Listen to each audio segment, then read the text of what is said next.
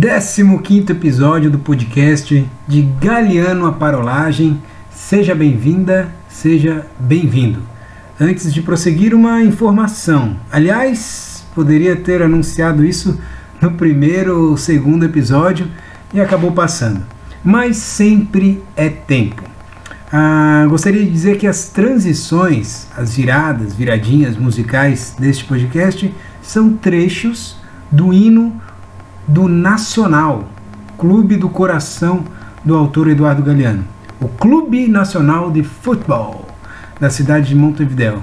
É, esse clube ele é três vezes campeão da Copa Libertadores e assim como o rival Penharol é três vezes campeão mundial.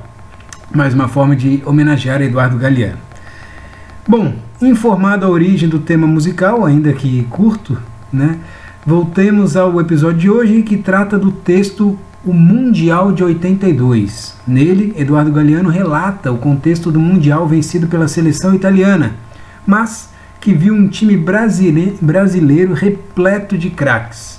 Fiquem, portanto, com a leitura de O Mundial de 82 e logo após com a parolagem.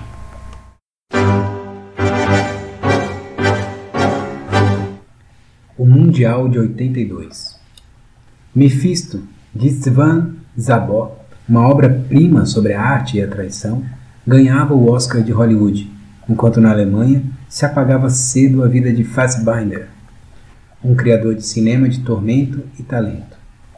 Rom Schneider se suicidava. Sofia Loren era presa por sonegar impostos. Na Polônia era preso Lech Walesa, o chefe dos sindicatos operários. Garcia Marques recebia o Nobel em nome dos poetas, mendigos, músicos, profetas, guerreiros e malandros da América Latina. Matança do exército numa aldeia de El Salvador, mais de 700 camponeses caíram fuzilados, metade eram crianças. Na Guatemala, o general Rios Monte tomava de assalto poder para multiplicar a carnificina dos índios. Proclamava que Deus lhe havia confiado o comando do país e anunciava que o Espírito Santo ia dirigir seus serviços de inteligência. O Egito recuperava a península do Sinai, ocupada por Israel desde a Guerra dos Seis Dias. O primeiro coração artificial batia no peito de alguém. Fontes bem informadas de Miami anunciavam a queda iminente de Fidel Castro, que ia despencar em questão de horas. Na Itália, o Papa sobrevivia a seu segundo atentado. Na Espanha, eram condenados a 30 anos os oficiais que tinham organizado o ataque à Câmara de Deputados, e Felipe González iniciava sua fulminante corrida para a presidência do governo enquanto se inaugurava, em Barcelona, o décimo Campeonato Mundial de Futebol. Participaram 24 países, oito mais que no anterior, mas a América não saiu beneficiada com a nova distribuição.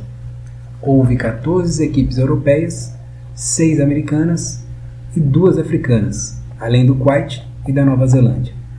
Na primeira rodada, a equipe argentina, campeã mundial, foi derrotada em Barcelona.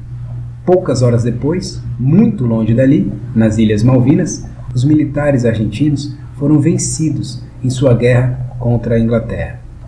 Os atrozes generais, que em vários anos de ditadura tinham ganhado a guerra contra seus próprios compatriotas, renderam-se mansamente aos militares ingleses. A televisão transmitiu a imagem. O oficial da Marinha, Alfredo Astiz, violador de todos os direitos humanos, abaixava a cabeça e assinava o documento da humilhação. Durante os dias seguintes, a televisão mostrou as imagens da Copa de 82. A túnica ao vento do cheque Farid Al-Ahmad Al-Sabah, que invadiu o campo para protestar contra um gol da França contra o Kuwait, o gol do inglês Brian Robson, a meio minuto do início do jogo, o mais rápido da história dos mundiais, a indiferença do goleiro alemão Schumacher, depois de fazer o dianteiro francês Batiston desmaiar com uma joelhada, antes de ser goleiro, Schumacher tinha sido ferreiro. A Europa ganhou os primeiros lugares do campeonato, embora o Brasil exibisse o melhor futebol nos pés de Zico, Falcão e Sócrates. A seleção brasileira não teve sorte, mas deliciou o público. E Zico, que acabava de ganhar o título de melhor jogador da América, soube justificar uma vez mais a zicomania das arquibancadas. A Copa foi para a Itália. A seleção italiana tinha começado mal aos tropeções, de empate em empate, mas cresceu depois graças a uma boa armação de conjunto e às oportunas investidas de Paulo Rossi. Na final contra a Alemanha, a Itália se impôs por 3 a 1. A Polônia, guiada pela boa música de Boniek, ficou em terceiro lugar. O quarto foi para a França, que merecia mais pela eficácia europeia e a alegria africana de seu memorável meio de campo. O italiano Rossi encabeçou a lista de artilheiros, com seis gols, seguido pelo alemão Rummenigge, que meteu cinco e foi prodígio em lampejos. Muito bem, começando mais uma parolagem. E se ao longo de todo o livro, para cada Copa do Mundo, é, começa sempre esses trechos com uma lista de acontecimentos históricos, e às vezes nem tão históricos, do ano em que em questão daquela Copa do Mundo. Aí eu aproveito isso para chamar o Lenin e dizer que nessa lista, ao tratar do ano de 1982, acabou o autor esquecendo do nascimento de duas celebridades, né, Lenine? Eu e você, meu amigo. Boa tarde, como é que está? Sim, sim. Tudo certo, boa tarde. É, ele esqueceu. É, é uma falha dele. Infelizmente, ele falhou no texto aí, ele esqueceu uma, uma data tão importante para nós dois, né? Exatamente, cara. Nascemos no ano da tão falada Copa do, de, Copa do Mundo de 1982, a Copa da Espanha, que o, Brasil, é, a seleção do Brasil é tão falada, né, por tantos craques presentes naquele time, né, cara? Os é, os familiares, os familiares falavam, falaram, né, que assistiram a Copa do Mundo com, com comigo no colo, né? Que é uma loucura. Que ah, a época que tu nasceu, a gente tava com você no colo e vendo o jogo. Pô, legal. Hum, então, como a gente não ganhou, provavelmente deve ter te jogado no chão e por isso. É. por isso que é meio errado, assim. A Copa do Mundo, cara, de 82, ela tinha 24 seleções. É diferente, né? O formato era diferente do que a gente conhece hoje e que, na verdade, vai provavelmente mudar em breve. Ah, é, imagina, vamos tentar imaginar um pouquinho daquela Copa é, com alguns fatos assim. A Argentina era a atual campeã, né? campeã de 1978, e ela é, vai à Copa mesmo num período de guerra, cara. A gente está falando da Guerra das Malvinas, super recente, contra a Inglaterra, Sim. e chega lá mesmo rolando a guerra. Até quando fazem um retrospecto aí da Copa, às vezes as pessoas falam, o próprio Galeano fala também da, da Guerra das Malvinas. E é uma Copa recheada, cara, de craques. Assim, pessoas que a gente lembra, viu ou viraram comentaristas. Enfim, a gente sempre tem alguns VTs aí dessa galera. Que a gente tá falando aí de Leandro, Júnior, Toninho Cerezo, é, Paulo Sim. Roberto Falcão, Zico, Sócrates, Michel Platini, Daniel Passarella, Diego Armando Maradona, Paulo Rossi, que foi o, o carrasco do Brasil. E fora do Sim. campo também, né, cara? Aquela seleção do Brasil era a seleção de Tele Santana a galera. Sim, sim, sim. Hum. Que não foi campeão com seleção, né? Não. Ou foi? Não Ele... foi campeão com seleção. Não, não foi não. campeão com seleção. Né? Talvez o for... Copa América, talvez coisa assim, né? Bom, a final de, de 1982 foi jogada no estádio Santiago Bernabéu, o estádio do, do Real Madrid, né? Real 100, Madrid. Mil, 100, 100 mil pessoas, uma galera. A Itália acabou sendo a campeã, né? Só que daí o curioso da campanha da Itália é que ela passou a primeira fase, aquela fase com grupos, com quatro seleções, com três empates, cara. Mas o grupo da Itália tinha Polônia, Camarões e Peru. Camarões e Peru, cara. Pô, seleção não ganhou e acabou sendo campeã. Sim. Juiz da final, Arnaldo César Coelho. Acho que tá o status do, do Arnaldo está um pouco nessa no fato de ter apitado essa final aí, né? Apitado essa final, sim. É. E aí o Brasil, cara, aquele Brasil recheado de craques, ele ficou com quatro jogadores, cara, na seleção do campeonato. É uma seleção que normalmente acaba é, dando mais destaque para a seleção campeã, né, cara? E o Brasil ficou com quatro jogadores, a Itália, que foi a campeã também, quatro jogadores. Teve mais um da Alemanha, um da França e um da Polônia. Então, no caso do Brasil, foi o Zico, o Júnior, o Luizinho e o Falcão. Sim, sim. Time do a seleção brasileira é uma seleção espetacular, né? Não foi campeã, é. mas é considerada uma das maiores, né? Das melhores seleções do Brasil, né? E não levou o título.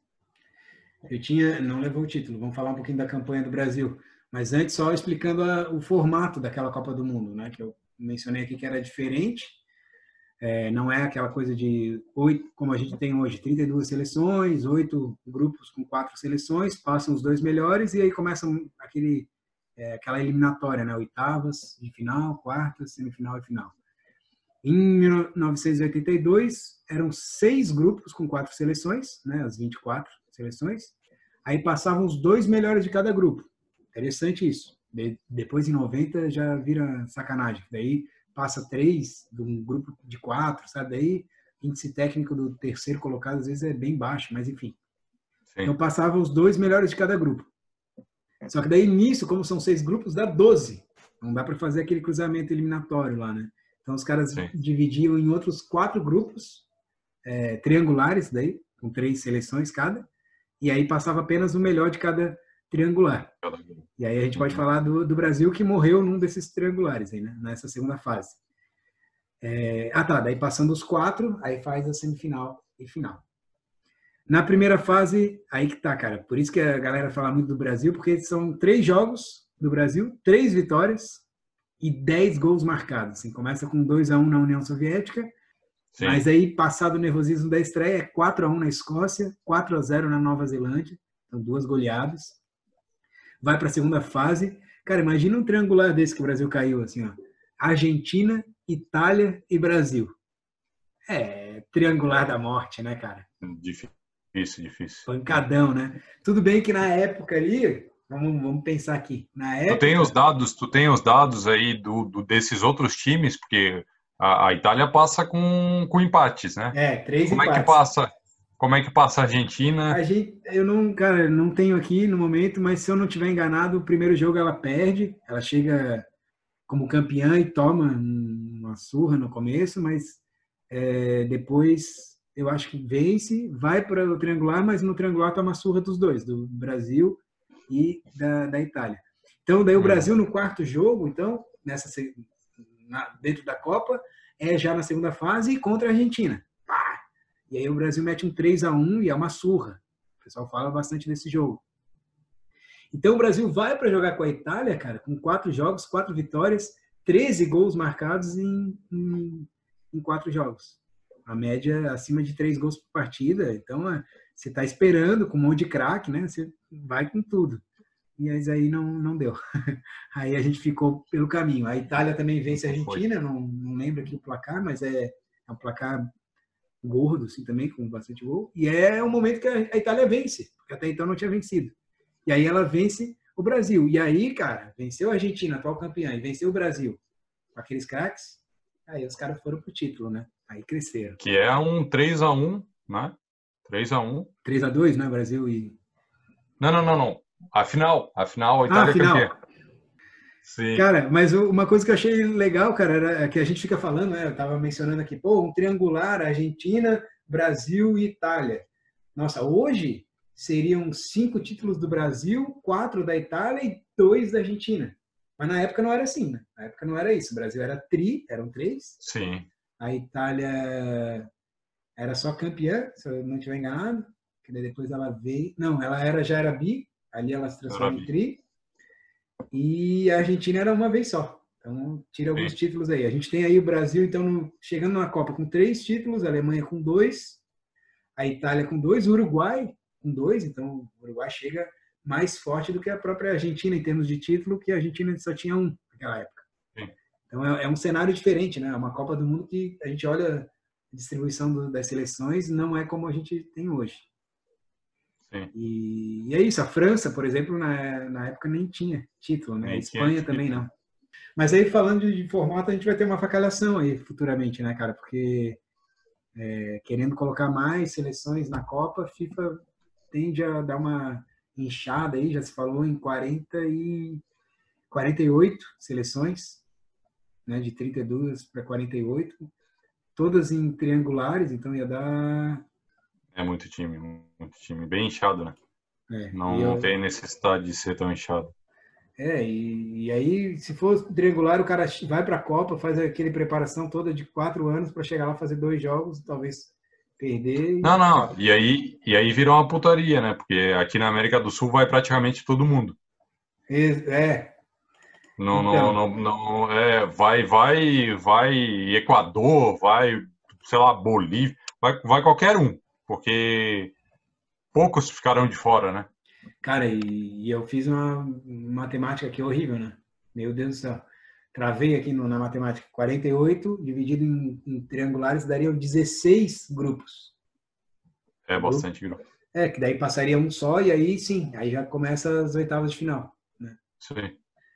Funciona, talvez até funcione, né? Tu tem mais países representados na Copa do Mundo, né? Porque tu vai ter mais vagas.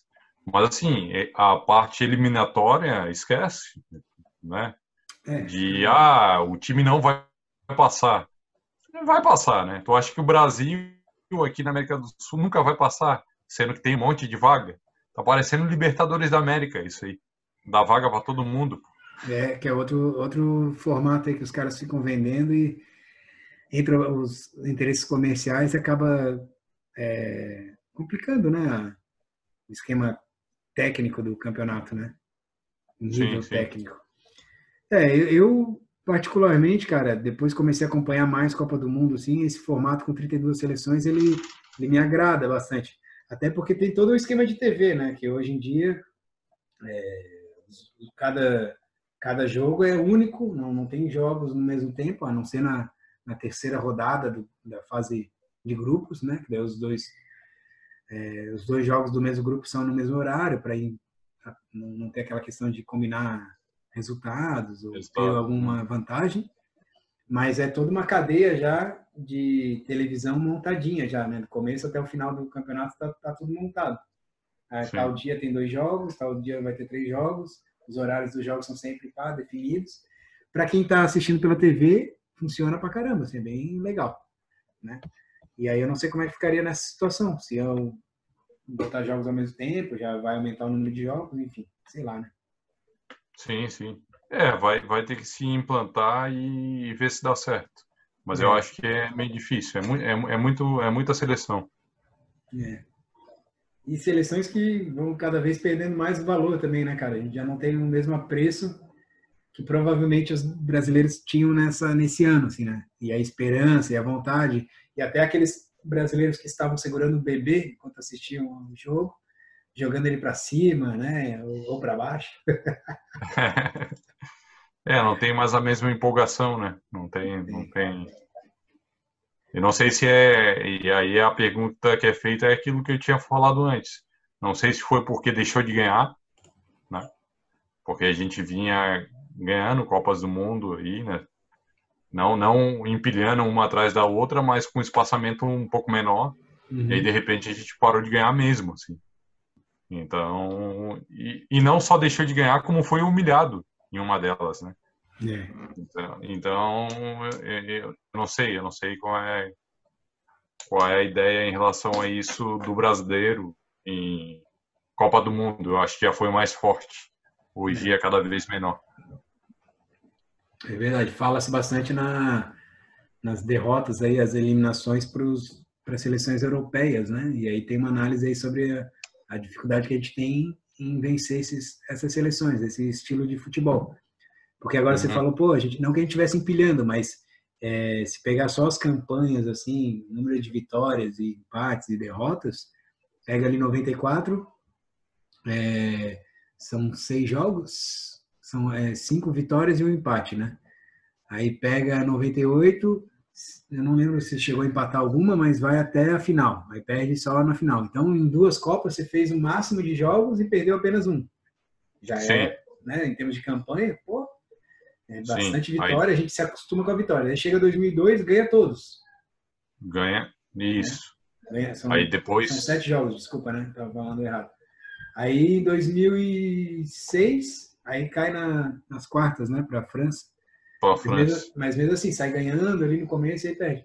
Aí pegar só essas quatro Copas aí, você tem um monte de, de jogos e de resultados positivos, mas claro, né? Sem chegar sem vencer, vencer. Bom, se bem que venceu duas, né? Tá bom, né? Sim. Venceu duas, venceu é, duas. tá bom pra caramba. Não, Mas e daí- depois, É, faz depois é, pega a Holanda, né? Depois de quatro anos, 2010. 10. É, Pega a Holanda e é eliminado na- nas quartas. as quartas. Holanda. E aí, ganhou 2010, 7 a 1. 2014, 7 a 1. 7 a 1. E aí E aí- da Bélgica, 2018. 2000, 2018, Bélgica. É uma série contra europeus aí, né? França, Holanda, Alemanha e, e a Bélgica. E a Bélgica. É, o melhor, o melhor sul-americano do- dos últimos tempos, claro que aí tu vai pegar o Brasil ali, 2002, campeão, mas foi a Argentina no Brasil, que vai até a final contra a Alemanha. É, Perde, perde de 1 a 0, mas vai à final é, po- podendo ganhar até. é, Perdeu bastante oportunidade de ser campeão no Brasil aqui. verdade. Vamos ficar então com a nostalgia de 1982 que a gente não viu, mas que a gente pode rever e tanto em vídeo como nas palavras do Eduardo Galeano, apesar dele não mencionar o nosso nascimento nesta data, neste ano de 1982. Foi muito infeliz. É. Eduardo Galeano, ai, ai, ai, nós aqui fazendo é, de fã dos seus textos, mas agora vamos terminar a parolagem em protesto. Pode ser, Lenine? Pode ser. Valeu, meu amigo. Um abraço e até a próxima, Um cara.